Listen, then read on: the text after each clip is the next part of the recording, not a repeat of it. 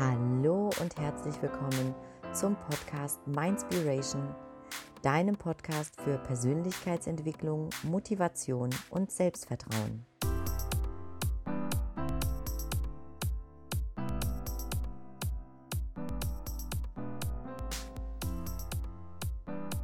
Dieser Folge spreche ich mit Peter Gehlmann und wer sich genau dahinter verbirgt, das erfährst du gleich.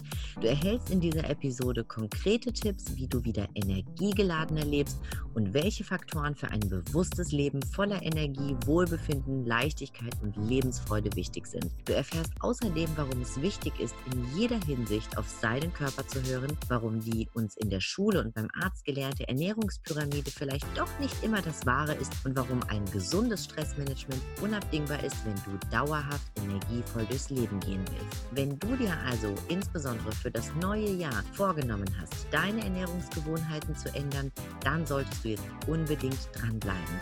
Ich bin mir sicher, dass einige interessante Impulse für dich dabei sind. Und jetzt ganz viel Spaß bei dem Interview.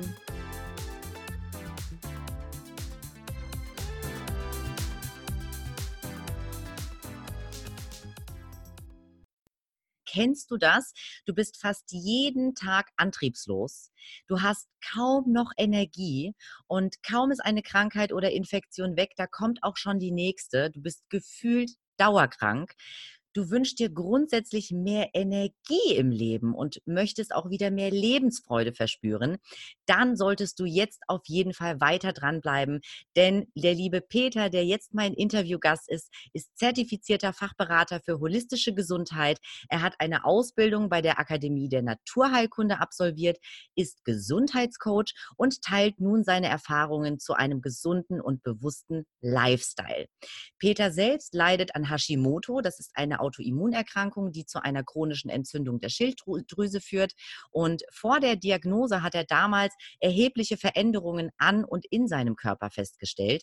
Er wurde selbst müder und schwerer und seine eigene Antriebslosigkeit war so groß, dass selbst kleinste Dinge im Büro zu einer riesen Aufgabe wurden. Ihm fehlte die Energie, er war ständig von Müdigkeit geplagt aber er hat den Weg selbst geschafft und ist heute wieder voller Energie, Leichtigkeit und Lebensfreude. Und diese Erfahrungen teilt er nun mit den Menschen. Und ich bin sehr, sehr froh, dich heute in dem Podcast begrüßen zu dürfen, lieber Peter. Herzlich willkommen an dieser Stelle an dich.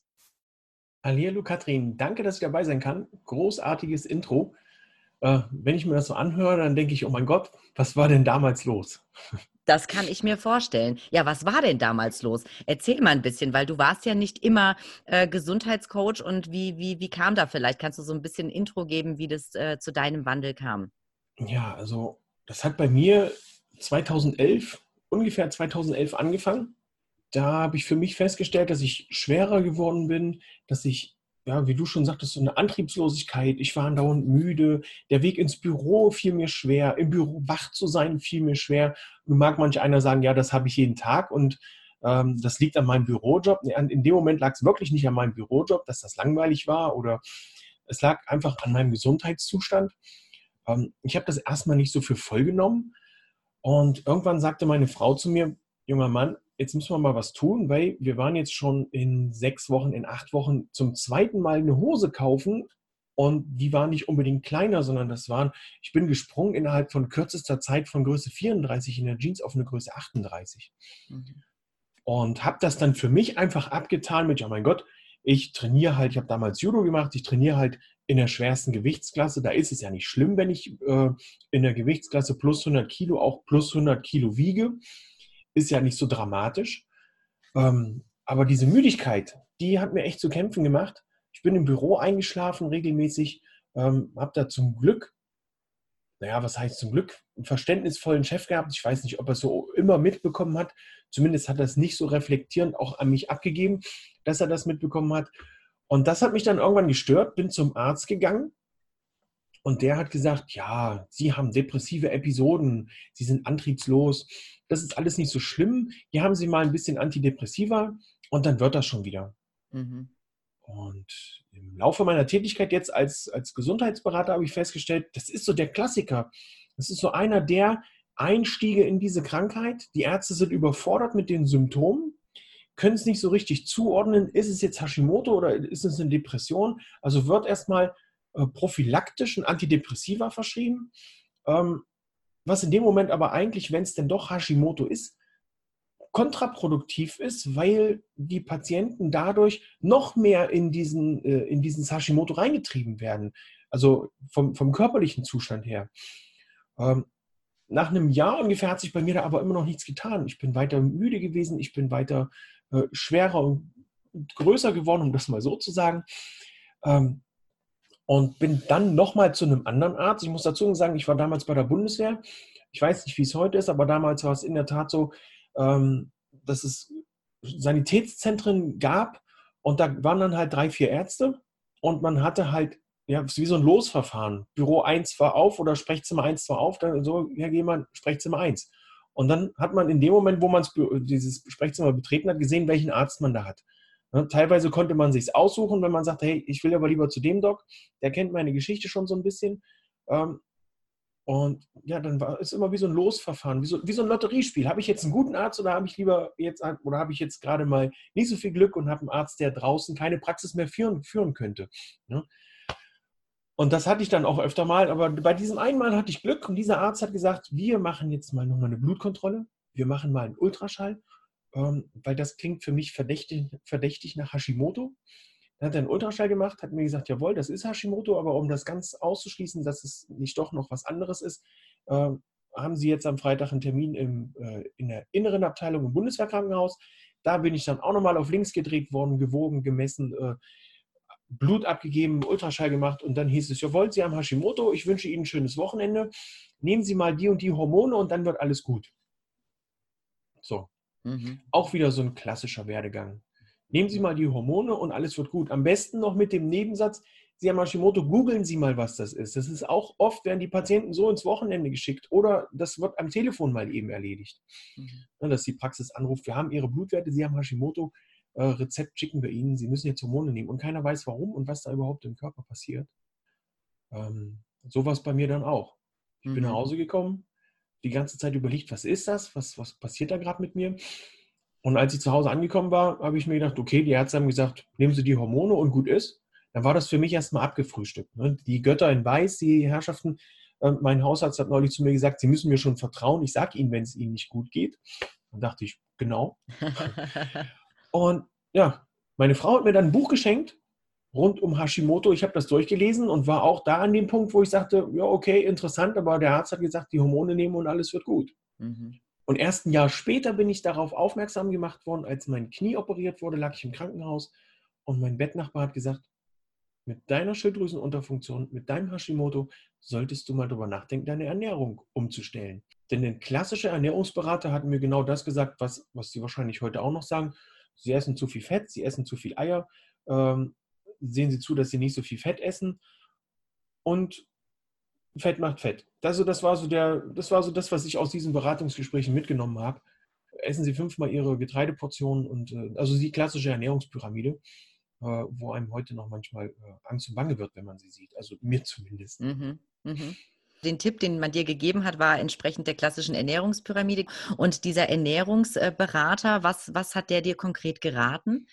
Ich habe ein Ernährungstagebuch mitbekommen oder sollte das führen. Dann habe ich ihm aufgeschrieben, was ich so esse die ganze Woche habe zum Glück bei den Eiern ein kleines bisschen geschummelt, weil ich esse sehr gern Eier. Ich esse auch mal Rührei. Ich mache mir auch mal am Wochenende, koche ich auch Eier oder ich esse mal ein Omelett.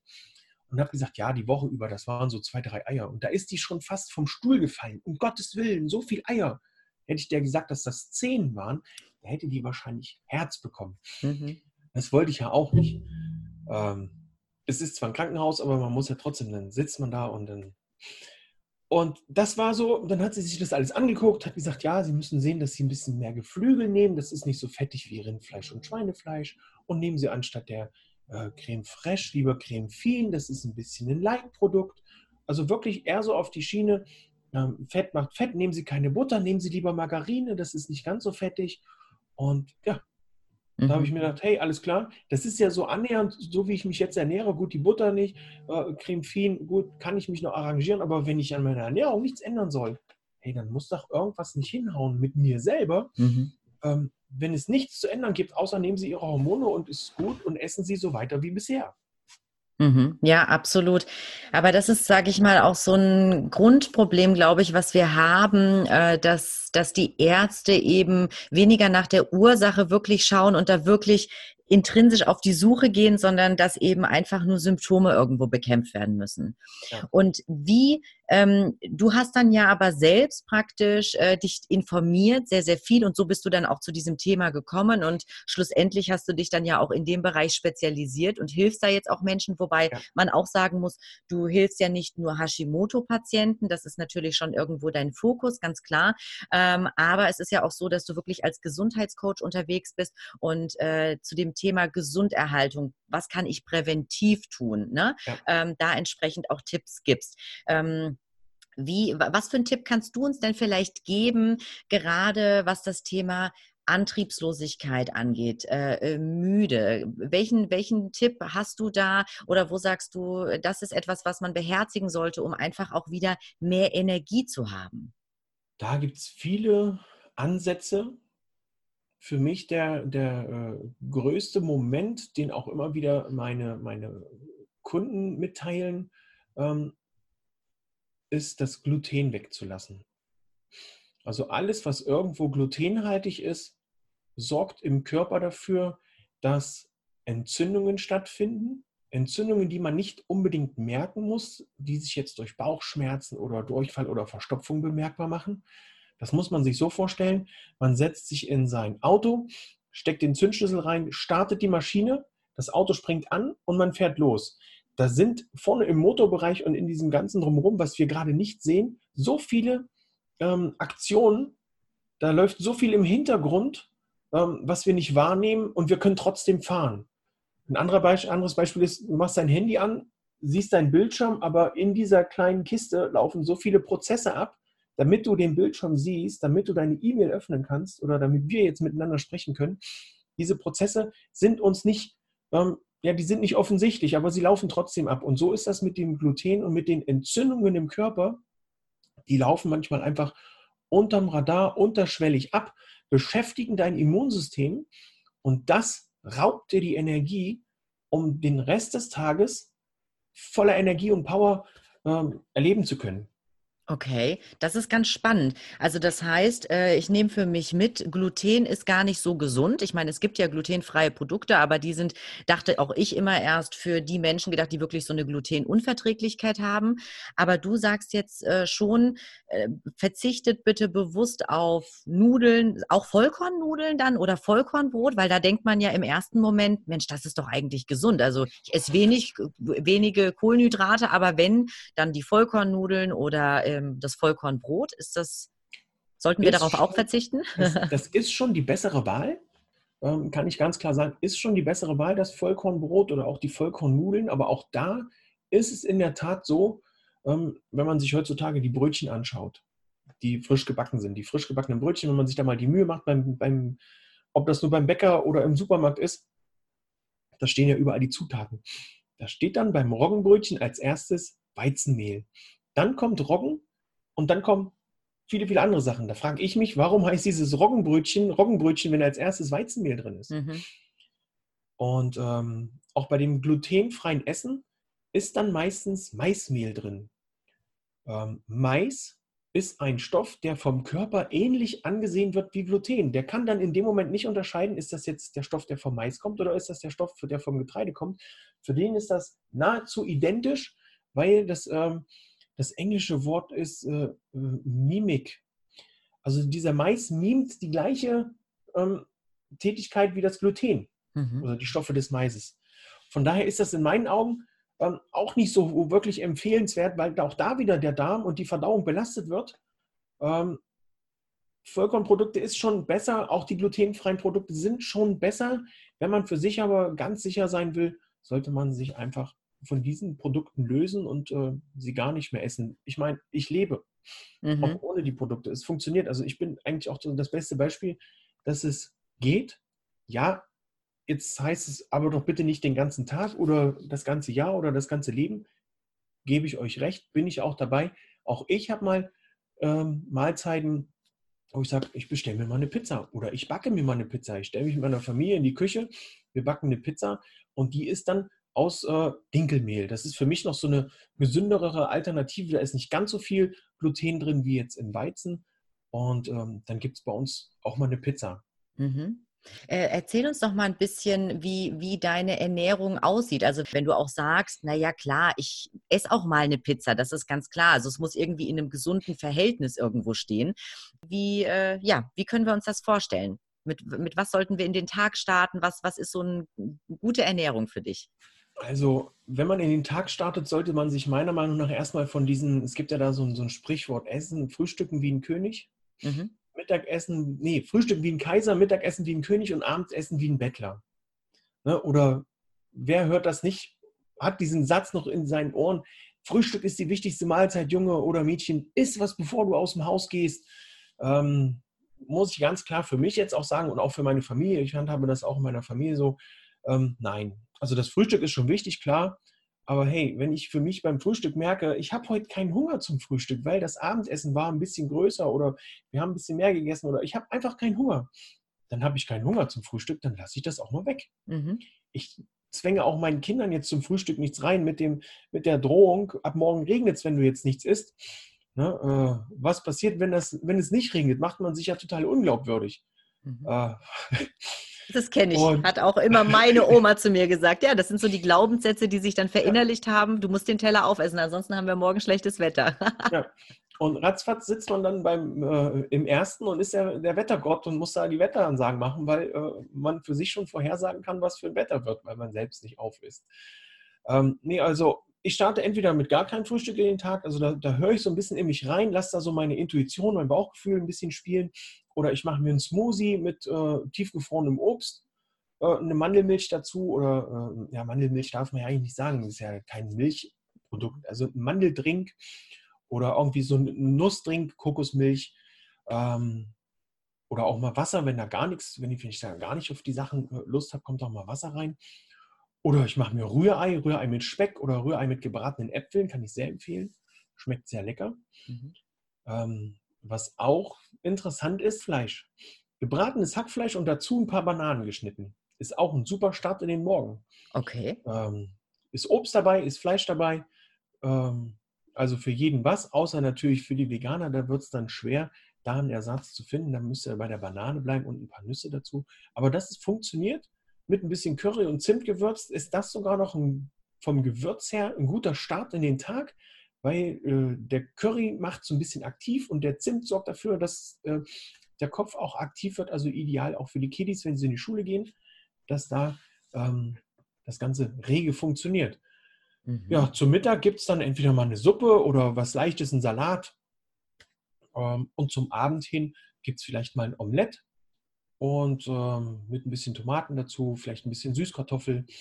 Und das war es so. Zwischendurch vielleicht mal eine Handvoll Nüsse oder wenn mich der kleine Hunger packt, auch mal ein gekochtes Ei. Mhm. Ja, also das ist echt spannend. Großen und Ganzen re relativ Kohlenhydrat reduziert, ja, weil ich für mich einfach festgestellt habe, dass ich ähm, mit einer gesunden Portion Eiweiß da auch äh, gut zurechtkomme. Mhm, mhm. Aber dann nehme ich jetzt mal, äh, also zwei Sachen habe ich jetzt mal für mich mitgenommen. Und zwar einmal dieses Thema intuitives Essen höre auf deinen Körper. Er wird dir schon sagen, wenn du etwas essen solltest. Und das kann ich nur bestätigen. Auch ich äh, habe mich, sage ich mal, in den letzten Monaten da vermehrt wirklich auch ähm, bewusst mit diesem Thema beschäftigt, was das Thema intuitives Essen angeht. Mein Körper sagt mir, was ich brauche und wann ich etwas brauche. Und äh, seitdem habe ich mir auch selbst so ein bisschen den Druck genommen. Ne? Also äh, entsprechend deiner Erfahrung und auch die Erfahrung, die ich gemacht habe, wie die Oma noch gesagt hat, du musst frühstücken, du musst ein Mittagessen, am besten Nachmittagssnack und am Abend sowieso. Ähm, man, man hat das all die Jahre gemacht, aber mir ging es in der Tat damit auch nicht gut. Und seitdem ich wirklich auf meinen Körper höre und auch sage, Mensch, heute habe ich überhaupt gar keinen Hunger jetzt zum Frühstück, weil ich eben gestern Abend viel gegessen habe oder warum auch immer, lasse ich es einfach weg oder es ist dann eben nur der Smoothie oder ich esse eben eine Stunde später. Das Zweite, was ich für mich mitgenommen habe, ist, ähm, nebst dem Thema, möglichst auf Kohlenhydrate zu verzichten ähm, und auch da ähm, habe ich meine eigenen Erfahrungen gemacht und kann das definitiv bestätigen. Ich merke immer wieder, dass wenn ich zu viele Kohlenhydrate esse, es mir einfach auch nicht gut geht im Sinne von, mir fehlt dann auch einfach die Energie. Die ist kurzzeitig da, aber dann geht sie ganz, ganz schnell in den Keller. Und wie wir alle wissen, Kohlenhydrat ist am Ende Zucker und ähm, wird dann auch sehr, sehr schnell vom Körper wieder abgebaut. Das dritte Thema aber, und da würde ich gerne nochmal näher drauf eingehen wollen, ist das Thema Fleisch. Also gerade für diejenigen Veganer, die jetzt zuhören sollten, die werden natürlich jetzt ganz hellhörig gewesen sein und sagen, wie bitte? Der Gesundheitscoach empfiehlt den Fleischkonsum. Wie, wie stehst du zu diesem ganzen Thema ähm, veganes Essen und warum sagst du, Fleisch ist wichtig? Weil so nehme ich es zumindest für mich mit, sonst würdest du es ja nicht essen. Also ich kann jeden absolut verstehen, der sagt, ich möchte mich komplett von tierischer Nahrung lösen, ob das nun geschmacklich ist oder ob das aus ethischen Gründen ist oder ob das einfach deswegen ist, weil er es nicht verträgt dass da äh, alles, was vom Tier kommt, äh, gestrichen wird. Ähm, es gibt viele Alternativen, um auch über pflanzliche Produkte an seinen Eiweißbedarf zu kommen. Ähm, für mich ist einfach, äh, mir schmeckt das Fleisch. Ich esse nun nicht jeden Tag, das darf man so nicht so, sich nicht so vorstellen, dass ich jeden Tag vor einem Riesenberg äh, Fleisch sitze und da reinhau. Es ist schon so, dass wir das äh, auch ähm, im Familienrahmen so machen, dass es wirklich nicht jeden Tag Fleisch gibt. Für mich allerdings, alles, was so die tierischen Produkte angeht, ist es so, dass ich auch da mein Protein mit herbeziehe, sowohl aus, aus pflanzlichen als auch aus den tierischen Produkten. Ist es für mich eine gesunde Mischung. Ähm, das tierische Protein ist ja dem Protein des Menschen immer noch am ähnlichsten und hat für mich somit eine bessere Verwertbarkeit. Ähm, von der Qualität des Proteins mag ich mich da nicht aus dem Fenster lehnen, ob das pflanzliche jetzt besser ist oder das tierische. Ich denke, das wird jeder auch für sich selber empfinden und fühlen können. Geht es mir besser, wenn ich jetzt hier das Hühnchenfleisch esse oder geht es mir besser, wenn ich äh, einen Teller Hirse esse? Da habe ich auch Eiweißlieferanten und es ist mir auch möglich, mich da gesund zu ernähren. Das muss jeder für sich selbst entscheiden. Und äh, es ist einfach so, dass halt die tierischen Proteine dem menschlichen Protein am ähnlichsten sind, dadurch besser verwertet werden können, egal äh, was von beiden jetzt halt die bessere Qualität hat. Bei der Pflanze muss man sich halt so vorstellen, das muss erstmal so umgebaut werden, das pflanzliche Protein, dass es auch vom Körper verarbeitet werden kann. Mhm. Ja, klingt logisch, absolut. Okay. Aha. Was ist denn für dich essentiell, um wirklich gesund, vital und fit zu bleiben? Eine gesunde Mischung aus der, ähm, ich, will mal, ich will mal versuchen, wegzugehen von der gesunden Ernährung. Ähm, ich will eher so hin zur Richtung bewusster Ernährung, dass ich mich bewusst ernähre und einem gesunden Stressmanagement. Das ist so für mich das Essentielle, dass ich jetzt nicht von einem Termin zum nächsten hetze, dass ich jetzt nicht ähm, mal schnell was esse und dann schon sage, nee, äh, nee, ich kann mich jetzt nicht um meine Ernährung kümmern, weil ich habe nur eine halbe Stunde Zeit am Tag um mir das zuzubereiten. Und das schaffe ich einfach nicht. Ich esse, was da liegt. Oder ich esse dann abends was. Wenn dann abends das Essen kommt, dann ist es meistens so, dass das dann ähm, Giovanni bringt oder der, der Asiate oder, oder der Grieche, weil man es abends auch einfach nicht mehr schafft. Das ist ja auch heutzutage immer wieder so, dass wirklich ähm, das alles so eng getaktet ist, dass man gar keine Zeit mehr hat, bewusst zu kochen oder sich bewusst darauf einzulassen, äh, dem Körper was Gesundes zu tun. Also ich würde da jetzt keine, keine extra Mahlzeit oder kein, keine, keine Nahrungsmittel für mich definieren, was jetzt das Gesunde ist, sondern es ist einfach eine gesunde Mischung aus dem Bewusstsein, äh, auch sich selbst Bewusstsein, was, was mache ich mit mir, was macht die Ernährung mit mir, was macht dieser Lifestyle mit mir. Mhm. Super spannend, ja, auf jeden Fall. Finde ich, finde ich klasse. Was, was ist denn so dein tägliches Ritual, ähm, damit du selbst für, ja, für deine Gesunderhaltung und für dein Wohlbefinden sorgst? Hast du ein Ritual? Also gibt es Dinge, die du einfach jeden Tag von morgens bis abends äh, täglich so fortführst? Also ich habe vorne super skeptisch, wie ich bin, habe ich im letzten, habe ich vor einer Weile angefangen mit Selleriesaft. Ähm, bin da auch durch verschiedenste Hashimoto-Gruppen immer wieder darauf aufmerksam geworden. Auch da großes Theater, ach Quatsch, so ein Blödsinn. Ähm, und habe dann überlegt, wenn so viele sagen, das ist Blödsinn, dann muss ich das mal testen, ob das wirklich Blödsinn ist. Und habe damit angefangen. Ich trinke morgens meinen halben Liter Selleriesaft. Das ist am Anfang eher so, äh, so, ein, so ein Schüttel, das, Schüttelmoment. Auf nüchternen Magen, ja? Auf nüchternen Magen. Okay. Ähm, was am Anfang auch sehr schwer war, nicht nur vom Geschmack, sondern ich trinke ja morgens als erstes ein äh, Glas Zitronenwasser, um die Verdauung so ein bisschen anzuregen, dass das alles äh, losläuft und dann gibt es einen Kaffee. Der Kaffee, der muss jetzt aber warten, äh, weil ich ja den Selleriesaft trinke. Also das ist schon eine Herausforderung, morgens dann auch erstmal so lange auf seinen Kaffee zu warten, bis der Tag dann losgehen kann. Aber das funktioniert ganz gut. Ich habe da mittlerweile sehr gute Erfahrungen mitgemacht, was den Selleriesaft angeht. Also meine Skepsis ist quasi verflüchtigt durch das Ergebnis, was, was mir da geliefert wird. Also ich bin echt noch fitter und vitaler geworden. Ich merke, dass sich äh, ja, meine Verdauung noch besser reguliert hat. Auch, ähm, auch als Gesundheitscoach mit einer gesunden Ernährung hat man ja auch manchmal so Tage, wo es mit der Verdauung nicht so ganz so gut funktioniert. Ähm, das haben ja, äh, wenn ich jetzt Hashimoto habe, das haben gesunde Menschen auch, dass, dass die Verdauung mal super funktioniert und mal eben nicht so super. Und das funktioniert mit dem Selleriesaft noch viel besser. Da bin ich echt total begeistert. Und wenn man sich überlegt, so zwei Staunen Selleriesaft, äh, zwei Staunen Sellerie morgens da in den Saft da reingepackt, mhm. das sind äh, ja so um die drei Euro am Tag. Hey, mhm. das ist fantastisch. Absolut. Also insbesondere, wenn du wirklich einen Unterschied merkst und sagst, du fühlst dich dadurch auch wirklich nochmal vitaler und du merkst, dass dein ja. Körper äh, da entsprechend dir auch schon positive Signale sendet.